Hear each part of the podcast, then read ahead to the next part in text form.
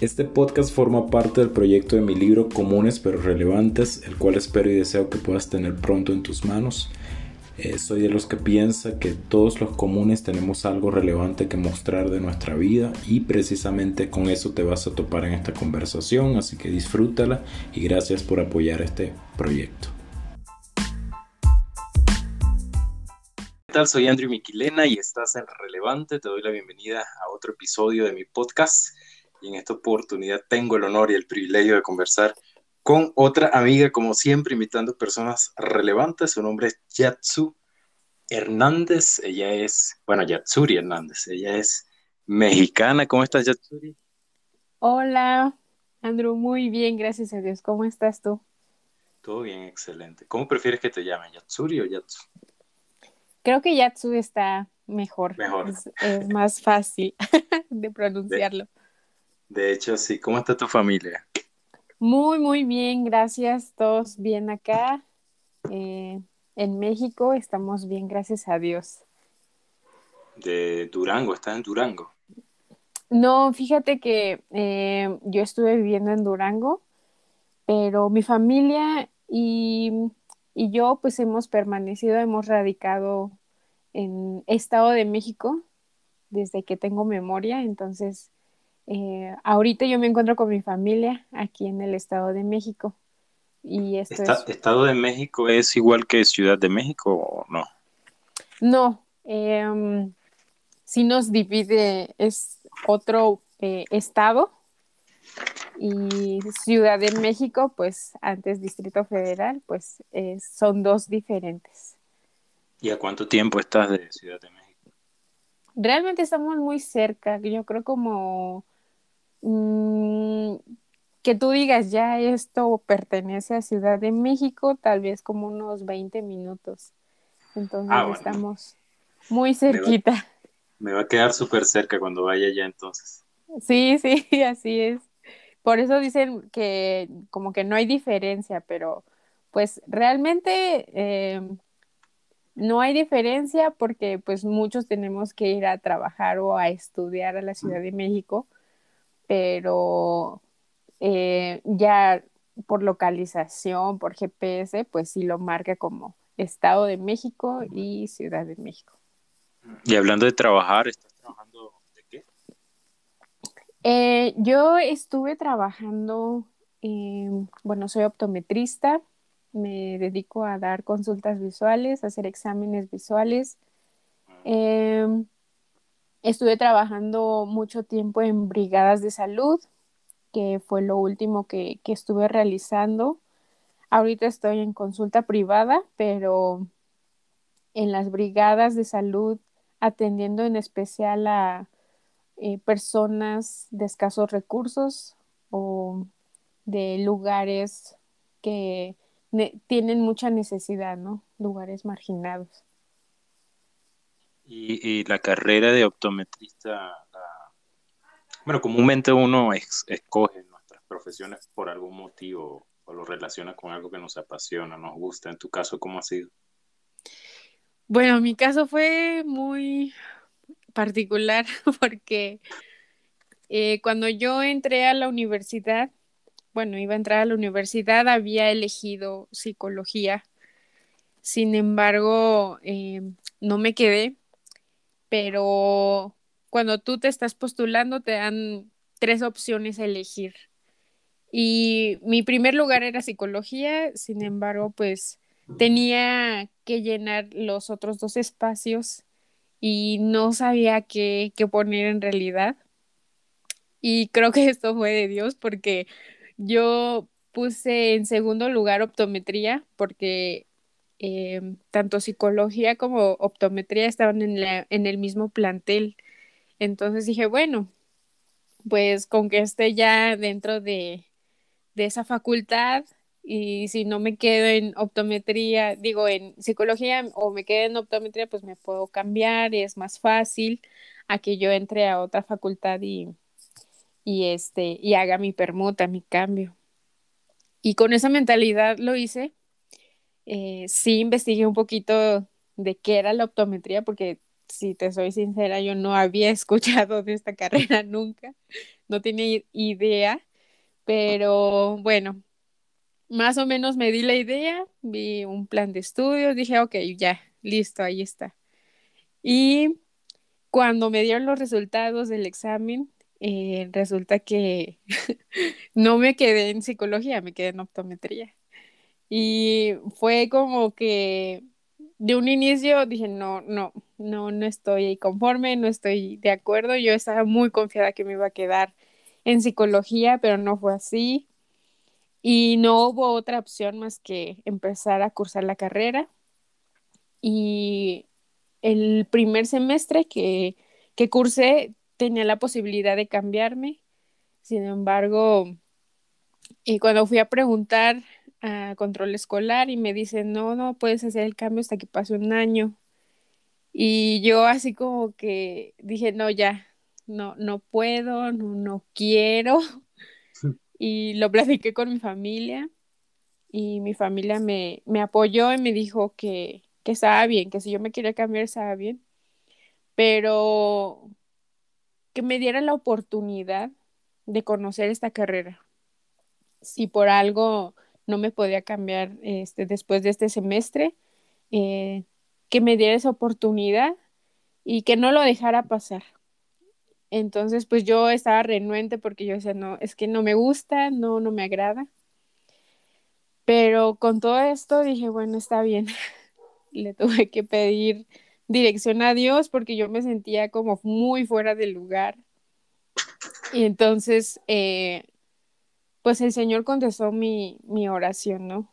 Porque yo le decía, enamórame de esta carrera o definitivamente eh, quítame de aquí porque no sé qué va a hacer de mi vida, no sé qué voy a hacer, no, no tengo ni idea qué va a hacer de mí.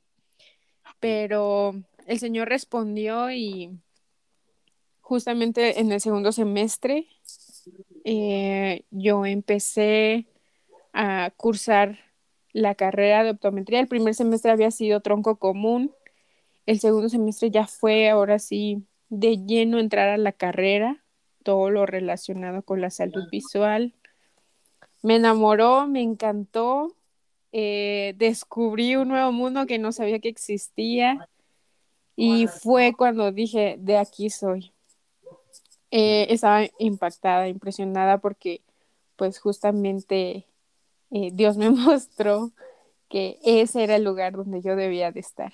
Y aunque tuve la oportunidad de volver a cambiarme a psicología, ya no quise, lo rechacé, dije, aquí me quedo y continué. ¿A, qué crees, Yaxuri, perdón, que se debe que nuestra primera opción no califique? Y no, bueno, en este caso estamos hablando de una profesión, pero muchos de nosotros nos hacemos una lista de cosas en nuestra vida o que tomamos en cuenta para tomar nuestras decisiones y siempre tendemos a tener una prioritaria, una en primer lugar, por, porque es lo que queremos, es lo que nos llama la atención, es lo que las circunstancias nos dicen que será más exitoso, pero resulta que no fue la primera opción, resulta que fue la tercera, la cuarta. Eh, entonces, eh, ¿cómo has manejado tú esa parte de, en tu experiencia en este caso? Para quienes nos escuchan también, de que puedan eh, entender cuando una primera opción no califica dentro de nuestros planes? Bueno, yo creo que todo tiene un propósito en nuestra vida, aun aunque no lo entendamos. Todo, todo tiene un propósito, porque la mayoría de las cosas no están bajo nuestro control. Creo que el sentirnos eh, que no tengo el control, que, que, las cosas no están saliendo como, como yo determiné, que yo me hice un plan, un plan de vida, ¿no? Y un proyecto. Y resulta que ese proyecto no está pasando ni siquiera un poco de lo que yo había eh, planeado. Ah. Eh, tenemos que tener esa disposición, esa apertura, como me lo decían mis papás, ¿no? Date la oportunidad, porque pues uno no sabe, ¿no? Que realmente el camino que tú estás eligiendo o la decisión que tú estás tomando, para uno es lo mejor, la correcta, ese es eh, mi sueño. Pero el darse la oportunidad, el no cerrarnos, tal vez nos va a abrir más puertas, ¿no? Otro panorama que desconocemos y que probablemente nos va a atraer, nos va a volver a cambiar ese plan. Porque el cerrarnos, el mantenernos eh, inmersos solamente, no, pues es, solamente eh, este camino y no hay más, eh, pues no nos da esa posibilidad de conocer, creo que también de crecer. Probablemente esta opción que yo elegí no iba a ser la mejor, no lo sé, o probablemente yo pude haber decidido volver a, elegir psicología, pero creo que el propósito era conocer esta carrera, esta profesión tan hermosa, tan noble y me di cuenta que era que es una profesión que es básica porque pues hoy en día eh, quien, tiene tanta necesidad de ver pues es todos, ¿no? Quien ha perdido la, vista, la vida ha cambiado totalmente para esa persona, o sea, es, la vista es algo básico que yo no me había dado cuenta y eso fue lo que aprendí al, al abrirme esta carrera y que me ha enseñado muchísimo, tanto de las personas.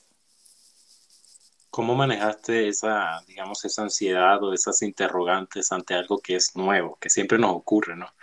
Eh, yo recuerdo que cuando eh, estaba estudiando en un colegio público y gané una beca, me cambiaron a un colegio privado, eh, para mí fue, fue inquietante, fue inquietante porque era otro contexto, era otro estrato social, eran otras personas igual con otro estrato social. Entonces venían hacia mí muchas dudas, aparte que soy una persona que eh, me cuesta mucho adaptarme. A mí el proceso de adaptación eh, lo reconozco que me, me inquieta. Y cuando a una persona le cuesta tanto proceso de adaptación, los cambios creo que son más fuertes para manejarlo, ¿no?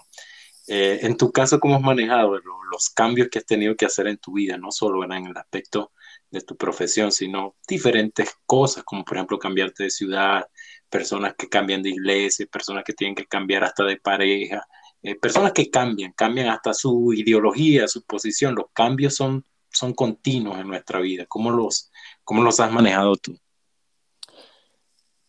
Em, pues creo que no ha sido nada fácil. Siempre un cambio eh, te lleva a salir de tu confort, porque uno está acostumbrado, uno está muy cómodo en, el lugar donde tú te encuentras y esa incertidumbre pues no es nada fácil, no es eh, hasta cierto punto agradable, pero me ha ayudado a crecer. Sin embargo, el, vivir este, este, estos cambios, eh, yo lo he, lo he pasado pues con Dios, ¿no? E, ese ha sido mi, fe, mi base, mi convicción, porque la incertidumbre nos sigue dejando fuera de, control, ¿no? De las cosas. Eh, lo que a mí me ha ayudado es tener esta convicción, esta fe en, en pedir dirección, pedir sabiduría y estar dispuesta dispuesta a que venga lo que venga, pues con la mejor actitud, con la mejor disposición. Y aunque no es fácil, pero tampoco es imposible. Sí se puede, pero tiene mucho que ver esa, esa disposición, esa eh, oportunidad que, que, tú te estás dando, ¿no? Eh, también con la, con la ayuda, el apoyo de, mi familia, de, mis amigos, eh, el platicar esta situación donde pues no sé qué hacer o, es muy complicado. Eh, vivir esta incertidumbre y escuchar también ese consejo que, que te retroalimenta, que te anima, que te consuela y saber que, que si tú lo estás viviendo es por algo, es porque puedes con ello, que no es imposible. ¿Y em, te consideras una persona, Yatsu, que, que, te cuesta acercarte a la gente? Ponte en un contexto antes y después de, de tu profesión. Y si de alguna forma tu profesión te ha ayudado a acercarte a las personas, yo creo que em, yo también, bueno, hablándote un poquito acerca de mí, suelo ser un tanto solitario, no un solitario que anda deprimido por allí, sino que me gusta pasar realmente un tiempo para mí, pero también disfruto tiempo de calidad con, con las personas, con la gente, ¿no? Em, y yo siento que en mi caso, soy una persona que aunque no todo el tiempo ando rodeado de gente, no me cuesta tanto acercarme a la gente, pero sí, em, sí opto mejor por eh, pasar un tiempo bastante reflexivo sobre en tu caso. Eh, ¿Cómo es Yatsu? ¿Eres libre para acercarte? ¿Tienes esa facilidad o sientes que tu profesión ha sumado a eso? Pues yo me considero eh, que no me ha costado trabajo acercarme a las personas. Desde muy pequeña he sido muy cercana a la gente, eh, pero a partir de mi profesión puedo decir que si, si he sido cercana, he aprendido todavía aún más a ser más cercana, a tener esa compasión, esa eh, amor, esa, esa cercanía con la gente, de no solo verla y escucharla, sino también hasta ponerme en ese, en su lugar, ¿no? En sus zapatos, como aquí lo dice.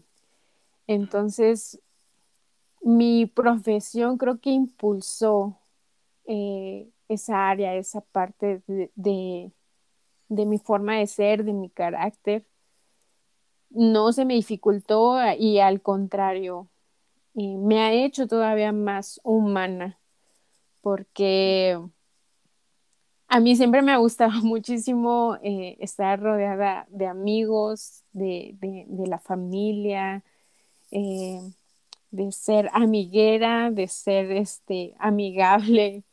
Siempre, siempre me, que yo, que yo recuerde, siempre me ha gustado estar rodeada de, de la gente. Difícilmente he estado sola, pero aún estando sola, eh, físicamente, exactamente, físicamente hablando, pero siento la cercanía de, las personas, ¿no? Claro, no es lo mismo, pero siento, siento esa, esas personas a mi lado. Y, a través de las brigadas de salud, ¿cómo, cómo, cómo son? O sea, ¿tenían que visitar alguna comunidad? ¿Con qué plan iba? ¿Cómo atendían a la gente? Sí, fíjate que desde la universidad em, yo tuve una materia donde teníamos que organizar brigadas, eh, ya sea a, una escuela, este, eh, algún lugar público, hacer una campaña, ¿no? Fuera de, de, nuestro lugar donde nosotros estábamos estudiando. Y empezamos con las escuelas. Ahí fue como empezamos a, aprender a dar nuestro servicio y creo que a partir de ese momento fue donde a mí me encantó, me agradó mucho esta eh, forma de trabajar, porque es muy diferente a que tú trabajas en un sector privado, en una clínica, en un hospital.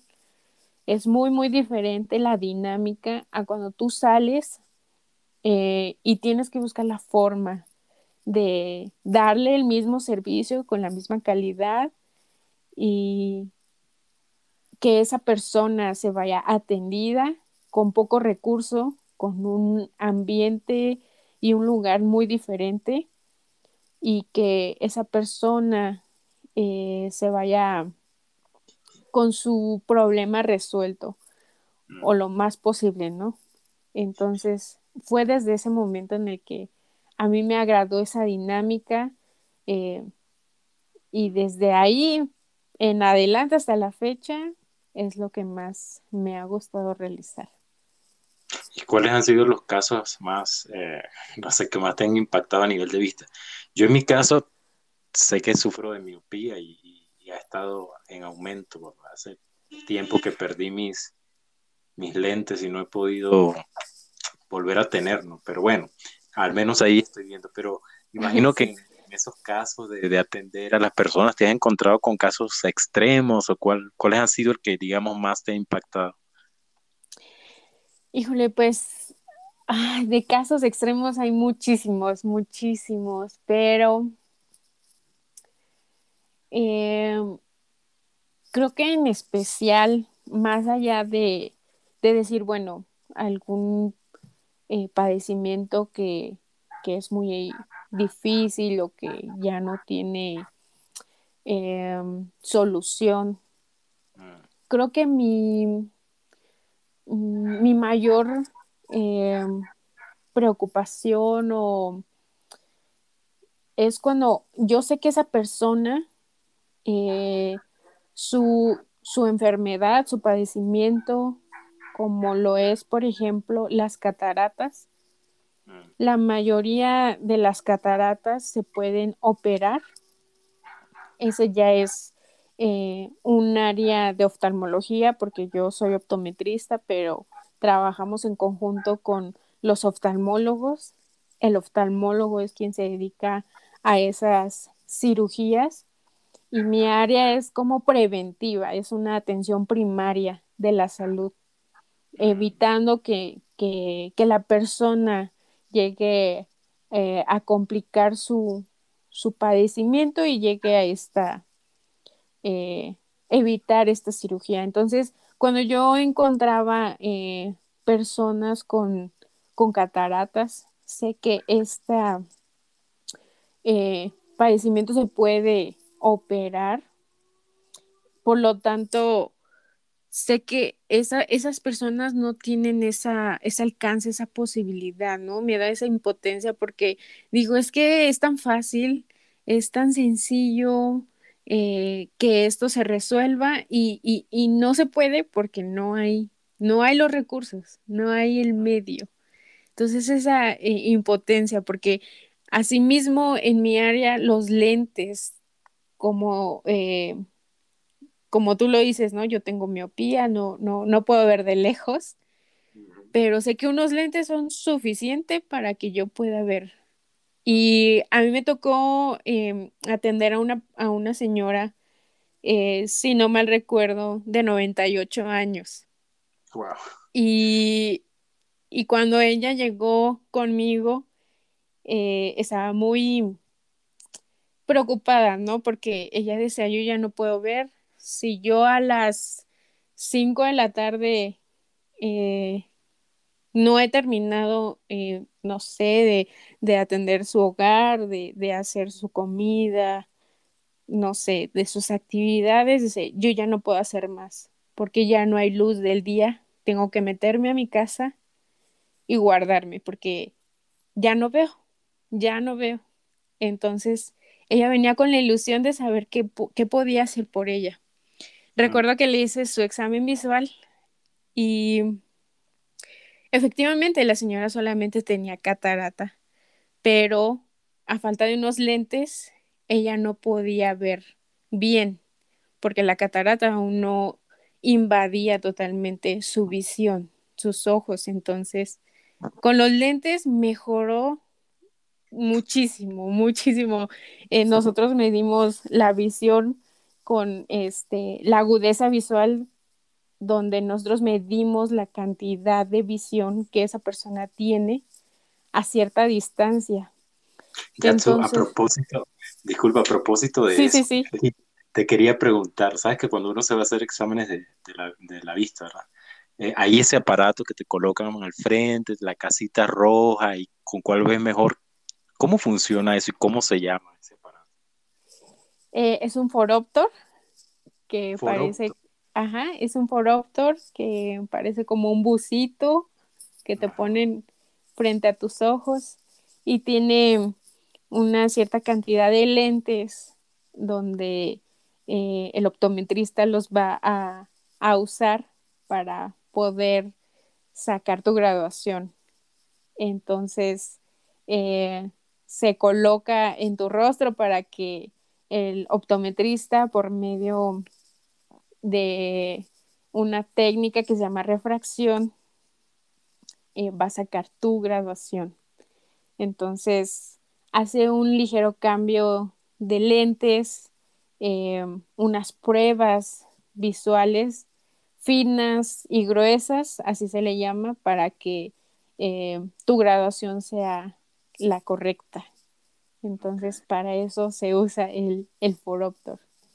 Pero el foroptor, digamos, eh, capta o identifica cuando yo veo mejor o se dejan llevar mucho por lo que dice uno. Por ejemplo, a mí me dice, ¿con cuál ves mejor? ¿Con este o con este? Bueno, sí. Este.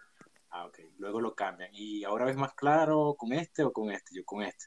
Entonces no entiendo si tiene que ver mucho lo que yo estoy diciendo o el aparato está efectivamente confirmando o o arrojando resultados en ese sentido. Bueno, aquí eh, usamos el Foroptor y otra herramienta que se llama retinoscopio. El retinoscopio es eh, un aparato que proyecta una luz. Eh, a través de tus ojos nosotros vemos el movimiento de esa luz que se proyecta en, en una estructura de tu ojo que se llama retina. Nuestro ojo es como si fuera un huevito, eh, para que me dé a explicar. Ese huevito, digamos que el fondo por dentro, la capa por dentro eh, es la retina. Entonces, cuando nosotros proyectamos esa luz a tus ojos, se refleja en esa pantalla llamada retina y vemos el movimiento de la luz. Y eh, dependiendo hacia dónde se mueva esa luz, nosotros tenemos que neutralizarla con lentes. Y una vez que está neutralizada eh, esa luz, eh, esa es nuestra base, nuestra base de la graduación para nosotros ir afinando, afinando esa graduación y al final pues se quede la correcta. Entonces, Em, digamos que nosotros ya tenemos esa base y cada vez que se te pregunta, oye, este, ¿cuál es mejor, el 1 o el 2? Es una base, no, no creas que nada más está cambiando lentes y lentes y lentes, no, ya nada más son cambios ligeros, cambios ligeros, eh, pero nosotros ya tenemos esa base para poder sacar tu graduación correcta. Qué interesante, realmente tenía esa inquietud. sí. sí, sí, sí, muchos creen este, que no, pues nada más pone lentes, yo veo que pone y pone y pone, pero no, en realidad ya hay una base y digamos, de ahí eh, puede que te ponga un poquito más o un poquito menos, es lo único que, que se está haciendo, pero no es que te pongo todo el chorro de lentes ahí. ¿Y cómo, cómo digamos, a nivel de, ya, vamos a hablar a nivel de eh, ministerio, ¿no? Cuando hablo a nivel de ministerio me refiero a todo el involucramiento que, que implica ¿no? las actividades de la iglesia y todo lo demás. Eh, ¿Crees que eh, lo que estás haciendo forma parte también de tu llamado, de, tus dones, de lo que crees que Dios te ha capacitado para hacer? Eh, ¿Has ejercido, digamos, esa palabra de poder compartir esperanza con la gente aún en medio de tus actividades profesionales? Sí, claro que sí. Eh, una vez que terminé la universidad, durante la universidad yo, yo, conocí un ministerio eh, juvenil, estudiantil, donde nos dedicábamos a compartir de la palabra de Dios a nuestros compañeros. Ahí aprendí muchísimo a servir y a partir de ahí y de la iglesia comencé a, servir con mi profesión. Ahí fue donde yo me di cuenta cuál era el propósito de haber estudiado optometría, mm. de que yo iba a servir a Dios con mi profesión. Entonces, em, empecé a, dar mi servicio eh, en las campañas evangelísticas. Se organizaban campañas de salud y todo el servicio es eh, gratuito. no se le cobraba nada, absolutamente nada a las personas, ni siquiera los lentes. Y claro, tratábamos de recaudar fondos para poder comprar los lentes y se les regalara a las personas. Sé que en este tipo de campañas, o sea, el alcance es muchísimo, la necesidad es muchísima, pero el principal objetivo pues era compartir de Jesús y como lo dice su palabra, pues da de gracia lo que se te ha dado de gracia. Entonces, eh, un poco o mucho que nosotros sintiéramos que hacíamos por las personas, pero ahí estábamos, ¿no? Lo hacíamos. Y, la mayoría de las personas, eh, el hecho de, de, sentirse atendidas era su mayor agradecimiento, porque pues sabemos que son los, los, los recursos son escasos, pero la atención, el que tú te preocupes, el que tú los revises, el que tú los asesores, tan solo eso, los escuches, em, fue un servicio pues gratificante y a la vez saber que hay que estarnos preparando mucho más para dar más todavía, ¿no? Sí. Se vienen otros cambios a tu vida. Sé que pronto pues ya vas a casarte. Y bueno, háblame cómo, cómo, cómo ha sido eso, cómo están tus expectativas al respecto y esa transición, ¿verdad? De la soltería allá a lo que será una futura vida de casada. Pues fíjate que estoy muy, muy contenta, muy emocionada por ese eh, aspecto en mi vida. Eh, justamente eh, en estas brigadas, en esta atención que donde Dios me ha permitido trabajar, es como conocí a, mi prometido. Y eso me encanta porque digo, wow, Dios, creo que este, se avecina algo muy bueno, algo increíble para ambos.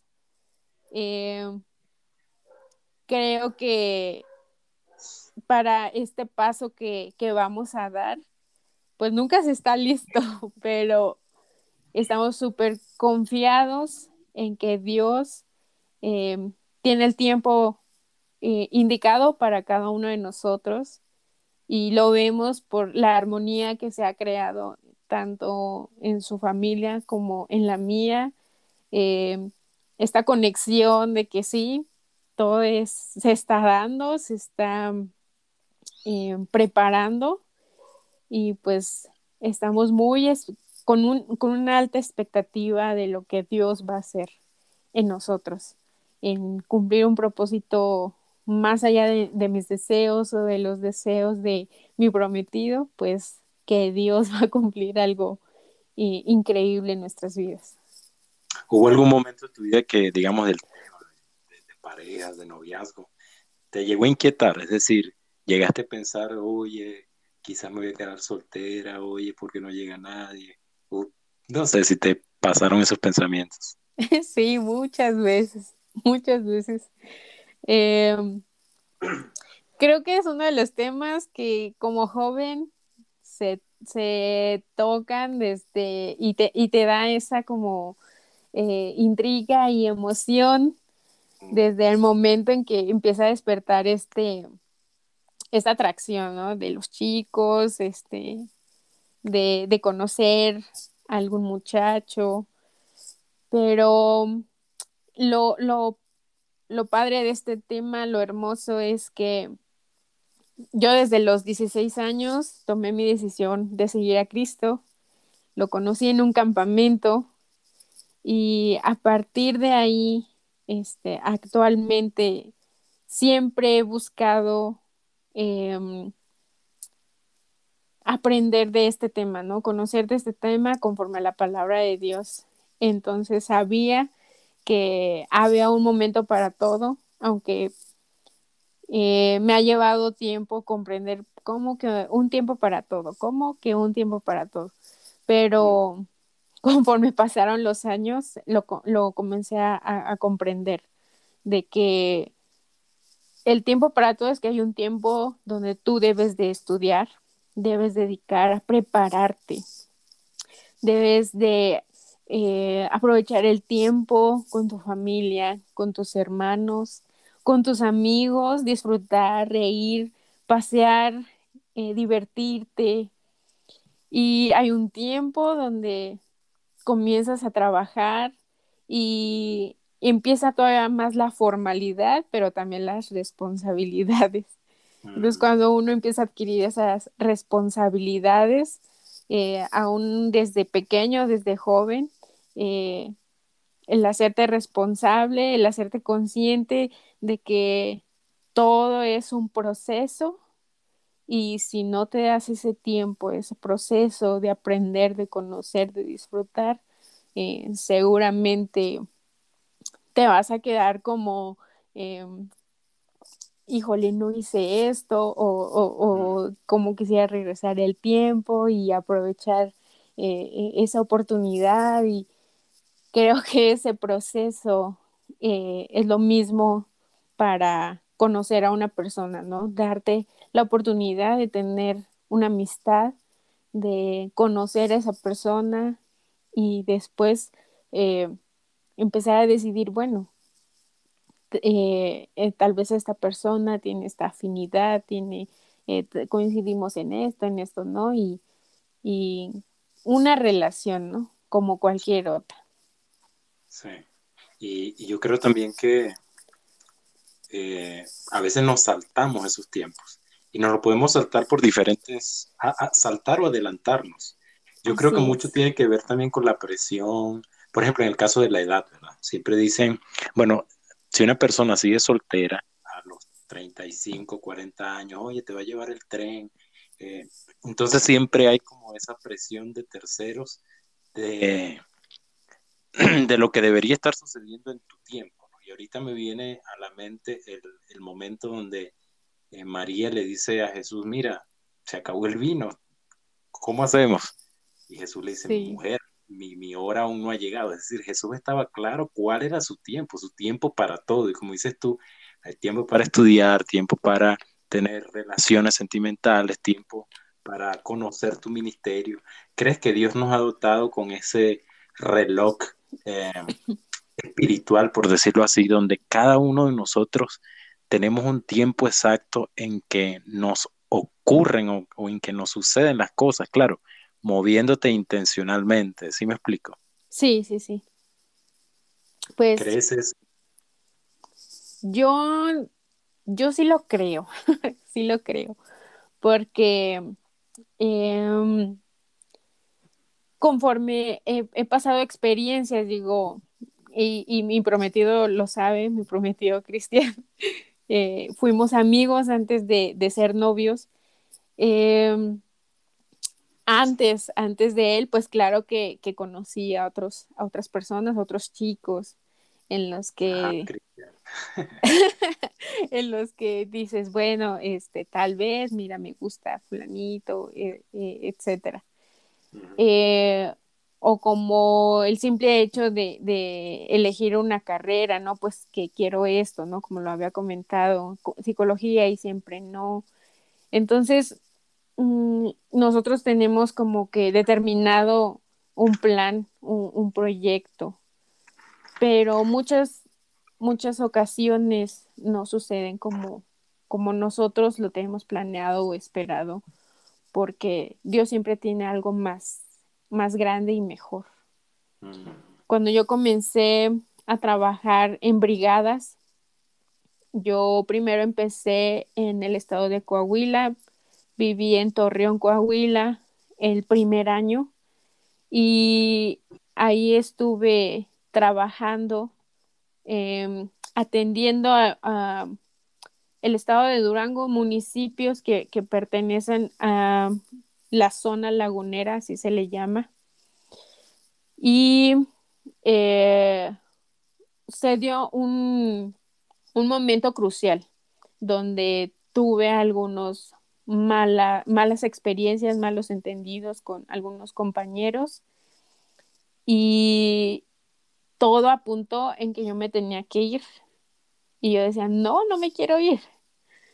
Y no había otra opción, no había otra forma más que tenía que dejar ese lugar y, e irme.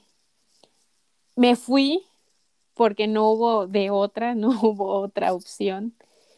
Cuando yo regresé a México, yo estaba em, eh, sacada de onda, no sabía qué estaba pasando, no, no entendía. Yo estaba súper segura, Señor, tú me diste este empleo, este, este lugar tan único, especial que, que, que yo había soñado y, y, me duró tan poco el gusto, yo le decía. Pero eh, Dios me dijo, eh, es que tengo algo mejor. Y yo no lo podía entender porque yo, me aferraba, ¿no?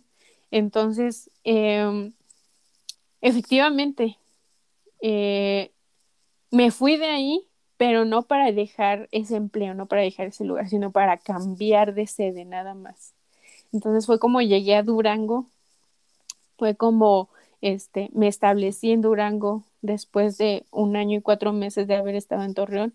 Llegué a Durango y ahí eh, me dio la oportunidad de conocer todavía más, eh, más lugares, llegar a más gente con, con, esta, con este empleo, con esta profesión y donde conocí a mi prometido, a Cristian.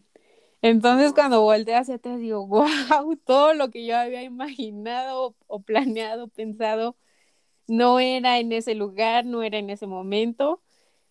Todo fue un cambio radical porque aunque en, su proceso no lo entendí, no fue fácil, pero siempre me sostuve de, Dios, ¿no? Entonces fue cuando el Señor me dijo, aquí es, eh, este es el lugar, este es el tiempo, esta es la hora, aquí es donde debes de estar. Entonces, Él mueve cielo, mar y tierra para que tú estés donde Él quiere que estés. Wow. Ya de verdad que me alegra tanto saber el paso que vas a dar. Y de hecho, bueno, gracias por la invitación. no, gracias a ti, Andrés. Tengo el deseo y tengo las ganas, y sabes que sí, de poder ir y, bueno, agradecerle también a tu mamá, que tengo un, gran eh, deseo de poder conocerla, de poder compartir. Y qué bonito es que otros compartan tus sueños, ¿no? Eh, yo creo que cuando hay personas que entienden lo que te apasiona, personas que, comprenden lo que has atravesado, personas que se alegran por el cumplimiento de tus metas, eso te da una satisfacción y una alegría inmensa. Y yo lo he atravesado, tú lo has atravesado, y hay personas que quizás lo están atravesando y quizás no comprenden este tipo de cambios que, está sucediendo, que están sucediendo en su vida, el moverse del lugar, el tener que dejar un trabajo, el tener que terminar una relación, el tener que readaptarse a un sinfín de cambios que constantemente estamos viviendo en nuestra vida. Eh, Yatsu, esa Yatsu que tiene esas experiencias significativas para ti misma y que sientes que es relevante decirlo. Eh, Yatsu, me gustaría que pudieses animar y soltar allí unas ideas, unas palabras para estas personas que nos están escuchando, que están atravesando por estos cambios repentinos, no saben quizás cómo manejarlos. Y yo creo que las experiencias que tenemos ayudan a dejar un legado y a contribuir para ayudar a otros. que tiene Jackson para decir? Claro, pues em, la base, lo, lo, lo principal eh, de, de, esta de estos procesos, de la incertidumbre, de, ah, de, no tener control de, de las cosas, es ser conscientes y dispuestos de que Dios siempre, siempre tiene lo mejor. Es creerle a Él, no solamente creer en Él, es creerle. Que cuando Él nos dice, yo tengo lo mejor para ti, es creerlo creerle, porque creo que ese es em, el principal punto donde nosotros eh, nos cuesta trabajo, o bueno, yo lo veo de esa forma, ¿no? Nos cuesta mucho trabajo creerle a Dios que si Él nos dijo, yo te voy a bendecir, yo te voy a poner en este lugar y vas a florecer, vas a brillar, vas a eh, dar fruto, es creerle, porque eso nos dará la paz y la seguridad de aunque las cosas están eh, yéndose de diferente manera como nosotros lo imaginamos o no están no se están dando como nosotros lo esperábamos, es porque Dios siempre nos está llamando a, los retos, a algo más, a, a, impulsarnos, a llevarnos más allá de, de nuestro conformismo, sino que Él siempre, siempre va más allá de nuestras expectativas. Entonces es creerle a Dios. Si Él te lo dijo, Él lo va a hacer. Si Él te llamó, Él va a pagar. Créeselo, créelo, porque Él no es un hombre para mentir o para retractarse. Él es Dios, quien actúa, quien es fiel, quien es bueno. Y si no, voltea, voltea porque mm. todo lo que has vivido y todo lo que ha pasado en tu vida, en ningún momento te ha dejado en mal. Entonces, si no lo ha hecho, hoy y mucho menos lo hará nunca, nunca, nunca te dejará en mal. Entonces, Qué lindas palabras, Jackson. Así es. gracias de verdad por el tiempo, gracias por la invitación, gracias por aceptar la invitación, gracias por estar aquí conmigo, Jackson. Gracias a ti, Andro. Muchas, muchas gracias por este privilegio. La primera vez que lo hago, entonces me siento muy... Pero lo disfrutado. Sí, sí, sí. Muy contenta, muy agradecida y gracias por esta experiencia, Andro. Gracias por invitarme. Gracias a Yatsu Hernández desde México y a ti que estás escuchando mi podcast relevante. Por favor, comparte este podcast que seguramente hay gente que necesita escucharlo. Una experiencia hermosa de alguien que trabaja la vista, alguien que conoce los cambios que ha pasado en su vida y que también comprende y entiende el desafío de los cambios que pasamos como personas. Gracias por escuchar Relevante. Está pendiente del próximo episodio.